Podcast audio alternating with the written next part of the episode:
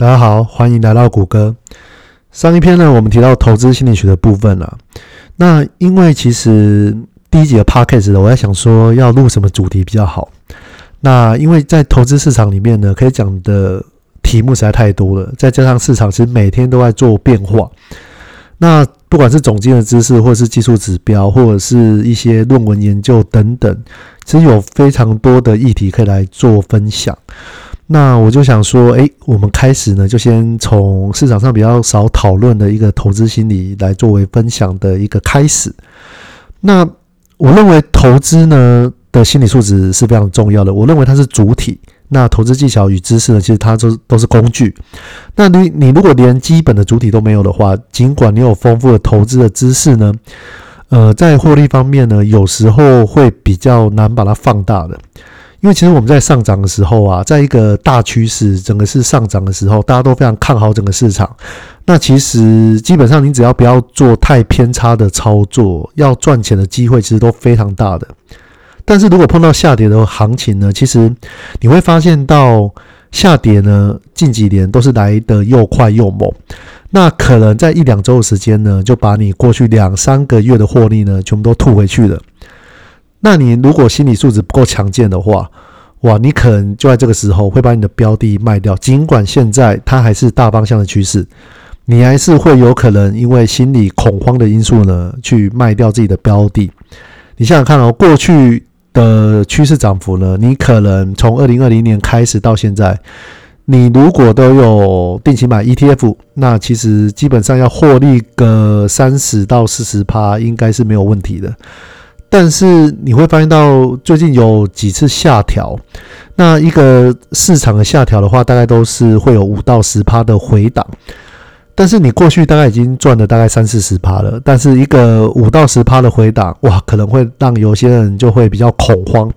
那当然有些人比较恐慌呢，开了杠杆呢，导致他提前被扫出去了。但是也有一些呢，就是诶，其实他本身已经有一个不错的获利，那这次的下调呢，只是让自己的获利稍微少一点。但是有一些心理素质不够强，他就很容易会卖出在上涨趋势中的一些标的，导致呢，他后续呢也没有去享受未来的一些涨幅。因为当你卖出去之后，诶，你可能在想说，我什么时候要把这个标的补回来？那这个标的呢，会下跌到什么程度才去适合补的？每个人都想买在低点，卖在高点，但是我一直强调这件事情其实是非常的困难的。那你如果心理素质不够强，你的资金运用就会有一些问题。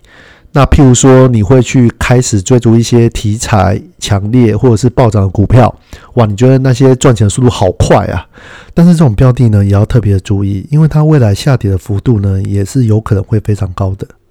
那心理素质这个东西，它有没有办法练习？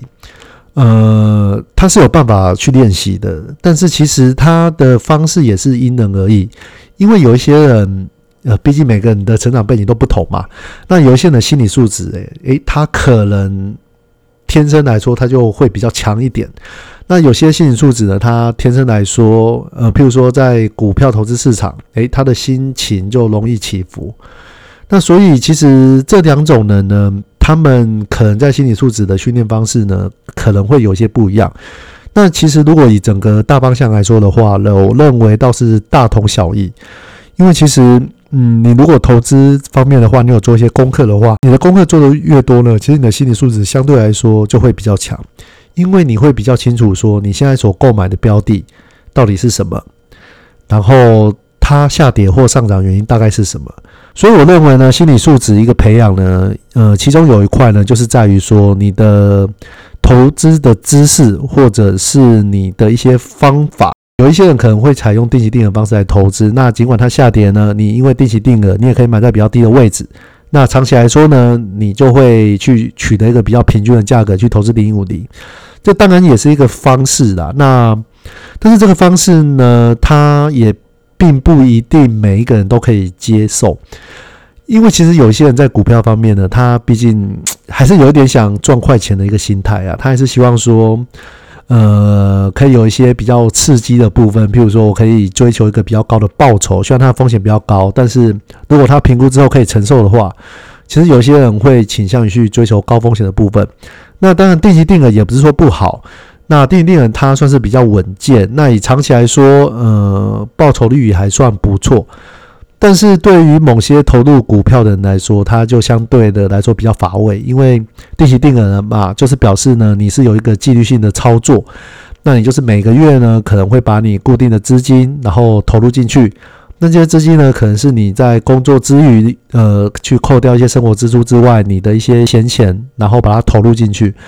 所以，诶，这个也是一个还不错的方式。呃，但是你还是要衡量你自己啦，因为有一些人呢，他就是可以追求高报酬啊。我进来今天股票这个市场呢，我就是要来赌。我希望呢，我可以在半年、一年，诶，我可以有一个三到四倍的报报酬。那有一些人是很喜爱去沉浸在这个赌博的一个氛围上面啊。那所以也并不是说 这样子的方法是错的，因为其实说不定你真的下一个巴菲特啊。对吧？你看标的都看得非常非常准，你可能在一年内，你的报酬率可能是一一百趴到两到两百趴。对，那投资零零五零或者是一些比较稳健的 ETF，那对于你来说，你可能会觉得可能不是这么适合，因为你看标的就看很准。当然，你如果你坚持这种人的话，当然你也可以照你的方法。所以。为什么投资的方式呢？因人而异。那每一个人的状况其实他也都不同，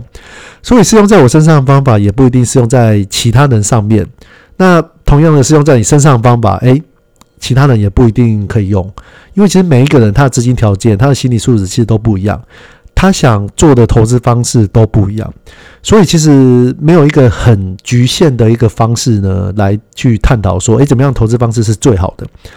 对，因为投资。这个东西是很讲究人性的事情。那有人性的话，其实它就会有一些变因，它会比较不好预估。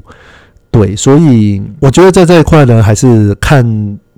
大家的自己的性格怎么样。诶，你可能适合比较低风险，那有一些人比较适合高风险。其实没有所谓的一定，但是呢，你如果可以赚钱的话，其实它就是对你来说是最好的办法了。好，那第一点，我觉得一个蛮重要，就是说，你是否知道你每次进出的理由？不管是听的消息面，或者是觉得哇，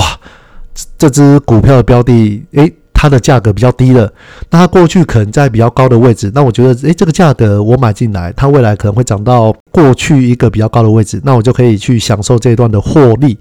不管你有任何理由，其实你的进出，它一定都会有一个想法。那些想法呢？其实它就有分成，诶，你到底是很直觉式的去判断，诶，这个理由，还是说你是经由去会诊很多资料，然后你做了很多功课，所总结出的理由，然后来当做你进出的一个依据。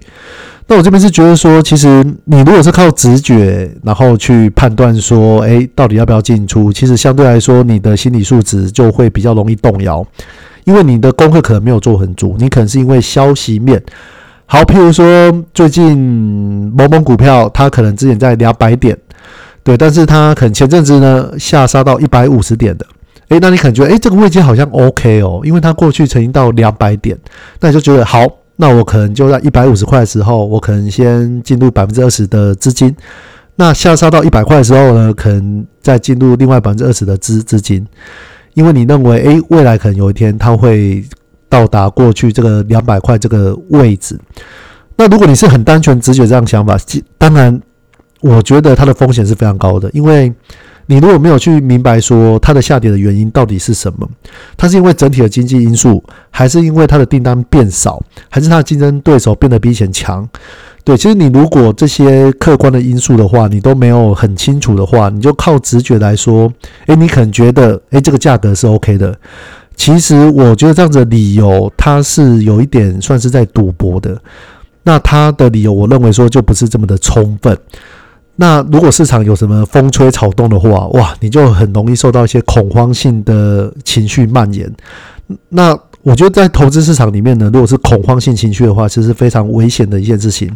因为你常常就会做出一些相反的操作出来。对，所以我认为说要做足每一个功课，我觉得相对来说是非常的重要的。你必须要去知道说，你现在所持有的这个这个标的，当你要卖出的时候，诶，它真正的理由是什么？而且这个理由呢，是要一些比较客观的数据，对，去包含你过去的判断，或者是历史的统计，或者是一些经济指标等等，或是订单这些数据，你都可以从一些网络上的消息呢，去知道一些蛛丝马迹。但是呢，我这边是不太觉得说，如果用直觉去做判断，并且把它当成理由的话，我觉得这件事情是比较危险的。那另外一个呢，就是好，必须要从错误中去做学习。你会觉得初中做学习，哇，这好像是老生常谈的题目。我跟你说，这是非常困难的，因为很多人就是在股票上面就是不认错。我就是只要不要卖出，我就算是亏了，我只要不要卖，我就是不算自己亏。因为它总有一天它会涨回来，那它只要涨回来呢，我就不亏了啊！我甚至还有赚到一赚到一些钱呢。所以要面对错误呢，其实有一些人是非常困难的，因为他觉得我都看错了，那我股票就这样子放那个放着，然后他也不会去动，那也不会去分析说，诶，他看错的原因到底是什么？所以我觉得从错误中学习一个很重要的地方，就是面对错误是一件非常重要的事情。你如果真的看错市场，因为股票市场真的太困难去预测了。大方向或许可以预测到大概七八成，但是你如果在短时间，呃，比较短期的进出的话，那其实要预测它股市的涨幅，我觉得是非常的困难的。所以看错呢，其实也是蛮容易的，因为黑天鹅的事件其实是非常非常多的，像是武汉肺炎，诶，也是突然整个蔓延开来，然后就导致。全球股市恐慌性的下跌，这边要说的就是，我们其实，在股票市场，那尽管大趋势或者是一些历史的统计统计数据呢，我们都有办法去掌握一些讯息，但是其实还是会有看错的时候。那其实我认为说看错没有关系，但是你重要的是，就是你看错了，但是你必须还要保有你的银弹，去准备下一次的机会。对，因为你不能在。一两次的看错，你就把资金全部投入，或者是你一两次的看错，你就被扫出场了。因为我认为在股票市场呢，它比的是谁的气比较长，并不是在比说，哎，你的资金谁比较多。你尽管有一千万的资金跟一百万的资金，你一次的进出呢，你就直接把一千万整个 all in 进来。那你如果看错嘞？哇，那你可能就整个都被套牢住了。那你这一千万，其实你也没有其他的资金去投资其他的标的。那未来呢？如果有一些更好的标的进来的话，或者是诶一个趋势在上涨的时候，你就没有资金可以来投入。那刚提到说在错误中学习，那你学习到了之后呢？再就是你要耐心等待下一个机会。其实耐心等待下一个机会呢，其实这件对于心理是素质来说也是非常的困难。因为人类的贪婪呐，人类就是希望我进来股票市场，我就是想赚很多钱，对，赚到爆。但是呢，你要我耐心的等待下一个机会，拜托，之前整个航运股涨成这样子的，我没有跟跟到，然后现在这机会要等多久呢？对，可是当你很急的时候，你把一些资金呢投入到不适合的标的上面，其实呢，你在资金用成本上。你就会比别人还要高出非常多，所以呢，其实整个市场呢每天都在变化。那我认为关键呢，就是在于你是否能在看错的时候，把你的风险跟损失把它控制到最低，把你资金的消耗呢可以压到最小，并且保留你的银弹呢，等待下一个机会。我认为呢，这个是非常重要的一件事情。那下一个呢，就是你必须把这个流程呢反复的练习。好，首先你要进出，你要知道你每次进出，你都要知道其理由，而且你要有一个客观的数据指标。诶，你要把这个功课做足。好，尽管你今天看错了，你今天看对当然非常好，就是赚到钱的资金越来越多，那你可以再把这些资金呢，再继续整个投资市场里边继续滚。但是呢，你如果真的看错，其实也没有关系，那就是呢，你要把风险控制好，然后从这些错误中去做一些学习。然后呢，再耐心等待下一个机会。其实，如果在整个股票市场的话，你如果看错一半，另外一半是对的。但是呢，我们在获利的时候，我们通常不太会去设限它的获利。那直到有一些一些客观的指标呢，它有一些反向，或者是有一些不符合预期的走势的时候，诶，你才会把你原本的标的做一个卖出。那其实你如果以看对跟看错几率是各一半的话，呃，你必须要把看错这个几率呢，诶，你把它损失要把它压到最小。比如说你假如看错的话，就设一个大概一个停损点。譬如说，好，你的资金呢，如果看错，然后你的资金损失大概百分之十或者是百分之十五，你就觉得啊，这已经超乎我理想中的一个数值了。好，当然这个趴数哦，每个人可以承受风险的。方式都是不一样的，那所以这个趴数也是因人而异。我这边大家举一个例子啊，譬如说你是十趴或者是十五趴，好，那是趴十五趴你就停了，好，那你就诶把剩下的资金呢把它放到等待下一个机会。然后，但是呢，当你在整个上涨趋势的时候，你会发现到上涨趋势其实它通常会比较长，而且我们通常也不太会去设限它的上涨趋势大概会在什么时候，除非。总体的大环境有受到一些变化，所以当你在看整个上涨趋势的时候呢，其实我们是不太会去设限它的停利点的。对，当然你可以部分停利啦。当然有一些人是觉得说，诶，我可以先，譬如说我买有一百张的股票，诶，那我因为它涨到某一定的程度了，我觉得需要有一些资金先落袋比较好，诶，那你可以先出清百分之二十。对，那我是觉得，如果以停利的方式的话，也可以分批来停利，这也是个蛮不错的方法。呃，这会比说你一次把一百张股票卖出这个方法还要好，因为你很难去预期说，它会涨到什么时候。那你如果是分批停利的话，那你至少诶有一些现金你已经先落袋了。那另外一个就是说，诶它未来的涨幅呢，诶你也。因为你还有保留一些配置呢，在这个市场上面，所以后续的涨幅呢，你也有办法吃得到这些涨那个涨幅。那我是觉得这个算是一个还不错的方法啦。但是你如果直接把股票全部卖出的话，哎，当然有些涨幅你可能就吃不到了。那当然你可能会说，哎，可是如果它整个突然间。恐慌性下跌的话，我也可以安然而退，这当然是没有错的，对。但是如果一个大趋势呢，它一直都是上涨的话，其实它会从那个开始一个上涨趋势呢，到衰退的时候，其实它会有一些指标数据可以去参考的。那如果这些指标数据呢，其实目前都还没有变的话，或者是这些指标数据有慢慢的变弱的趋势的时候，其实我觉得停利是。呃，分阶段停利是还不错的，对，因为当它还不是在衰退的时候，其实它上涨的空间都还是在的。那假设说呢，你分批停利，那真的碰到下跌的，其实因为你有分批停利的关系，所以你的损失呢，相对来说也会比较少一点。对，所以我认为说，就是要训练这个心理素质呢，其实有几个方法，那就是我刚刚所提的。好，每次的进出呢，你都要知道它的理由。而且要很客观哦，比如说你直接说哇，我就觉得它未来它就会涨到涨到非常非常高哇，那我觉得它未来可能会跌，你觉得？你觉得？对，用直觉性的判断呢，它是比较不好的。那另外一个就是从错误中来做学习，因为你可能会看错嘛，股票市场就是千变万化，你不可能每次都看对。好，那就是从错误中去做学习。那错误中学习呢，然后你也知道每个是的理由了，那你就耐心等待。因为你知道每次的理由，你又有在抽中学习，所以你这个在你的财务知识里面的底你会越来越深。好，那你你当你的底越来越深的时候，你就容易去找到下一个成长的机会。所以呢，耐心等待下一个机会就是一个非常重要的地方。好，那你只要经由这几个步骤的反复的练习的话，基本上你的心理素质呢，其实会。应该多多少少会有一定程度的提升的，那这也会帮助到你未来在股市的一个布局。那我觉得呢，投资的心理呢，其实素质就是在于你要纪律的执行。像刚刚提到这些方法，其实就是在于说你是否有办法每次进出都很有纪律的去执行这些操作。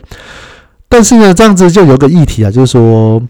呃，一个市场知识呢，其实在配合一个纪律式的操作，其实它相对来说。比较不是这么有趣，那它比较乏味一点，而且你要做的功课其实也不少，所以我觉得在这个过程呢，其实它是需要下非常多的功夫的。但是我相信这些功夫对于对于很多投资来说，其实对于未来的投资其实都是非常非常好的。所以我觉得长期来说呢，是可以带给你获利稳定的一个还不错的一个方法。好，那我们今天的内容就到这边，我们下次见啦，拜拜。